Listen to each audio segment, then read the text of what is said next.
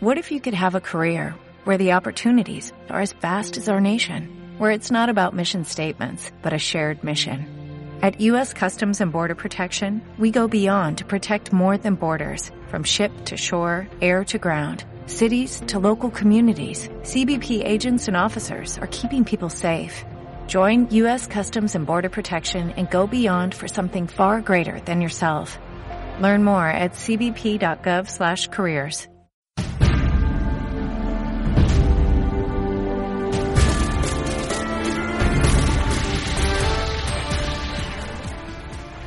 Muy buenos días. Hoy es miércoles 11 de enero, son las 9 y 35 minutos de la mañana y están ustedes escuchando KM Irratia, la radio del Instituto Coldo Michelena.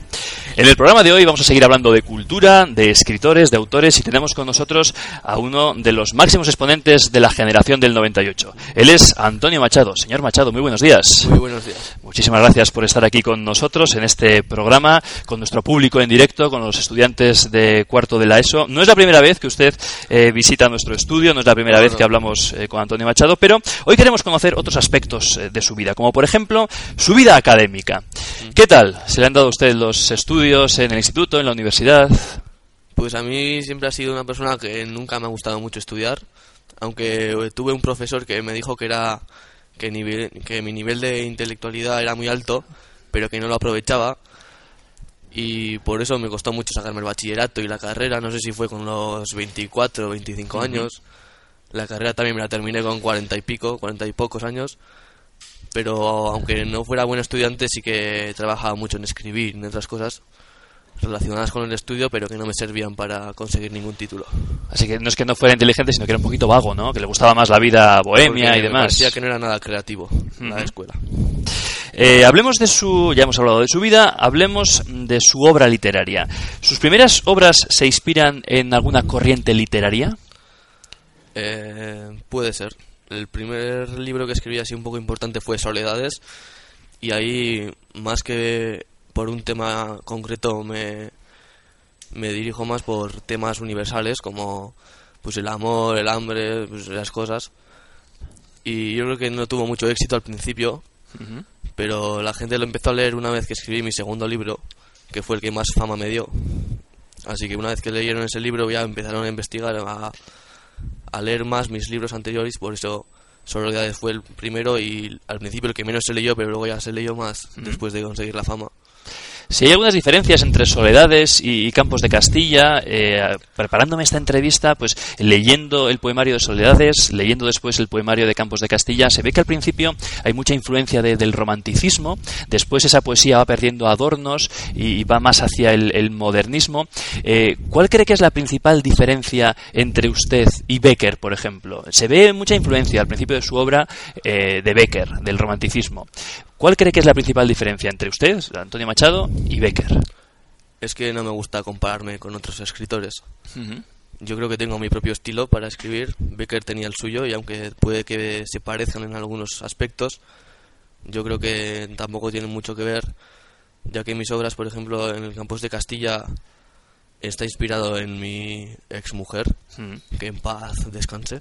¿Qué, qué, qué pasó? Porque se, pone, se, pone, se pone usted muy triste hablando de su exmujer. Pues falleció a los 21 años de edad, me parece que fue, Mm. por una enfermedad. Y pues eso también cambió mi modo de escribir. ¿En qué sentido? en que por ejemplo en Campos de Castilla pues mm, los paisajes o el entorno en el que está escrito el libro recuerda siempre a Eleonor Ujú. Y por eso lo escribí también. Por ejemplo, si eh, un campo de Castilla es otoñal, es que usted está triste. Si sale el sol por los montes, es que está más alegre la primavera. O sea, eh, intenta reflejar en las estaciones eh, su estado de ánimo, ¿no? Lo que me pasó con Eleonor. Claro, fue, fue, fue bastante, bastante triste. Eh, tenemos un poema, ¿le importa que lea a nuestros oyentes uno de sus poemas? Un- una estrofa nada más. Dice, así voy yo, borracho, melancólico, guitarrista lunático, poeta y hombre en sueños, siempre buscando a Dios entre la niebla. Es un fragmento de Soledades. Eh, es el momento en el que usted ya está cambiando del romanticismo al modernismo. En concreto, eh, esta estrofa, este poema, uno de los más estudiados después en, las, eh, en los institutos y universidades, eh, ¿tiene más de romántico o de modernista? Es ya cada vez más modernista yo creo. ¿Por qué? Porque en este caso, aunque sí que es verdad que me transmito mi, mi estado de ánimo, como la melancolía, lo borracho que estaba y eso, ya empiezo ya a relacionar otros conceptos como como Dios y esas cosas. En su última etapa, estamos- hemos hablado siempre de sus dos primeras etapas, en su última etapa ya, eh, ¿a qué le dedica sus poemas? Eh, ¿Más son poemas amorosos, eh, políticos? Pues de todo un poco, pero lo que hice es que mis poemas fueran muy cortos porque pensé que en un futuro la gente no le gustaría leer poemas largos y extensos, así que lo que hice fue escribir poemas muy cortos para que la gente los pueda leer sin ningún esfuerzo. Y si tuviera que dedicar, eh, dedicar, no, perdón, recomendar a nuestros estudiantes alguno de sus libros o sus eh, poemarios, ¿escogería alguno en concreto? ¿Cuál cree que es el que más redondo le ha salido?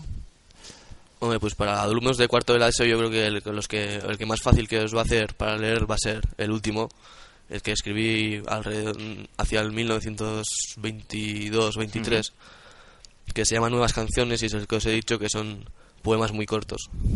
Pues queda eh, hecha queda la, la recomendación. Señor Machado, ¿ha estado usted a gusto con nosotros? ¿Ha Sí, disfrutado? una vez más. ¿Qué- eh? ¿Qué- Una vez más. ¿Quiere decir algo que se haya quedado en el tintero? ¿Algo que deba conocer la gente de su, de su obra o de su vida? No, yo creo que por hoy ya es suficiente, ya vendré más días. Pues sí, seguramente, porque creo que algún día más entrevistaremos al señor Machado. Don Antonio, muchas gracias por haber estado con nosotros en nuestro estudio. Un Muchas aplauso. gracias.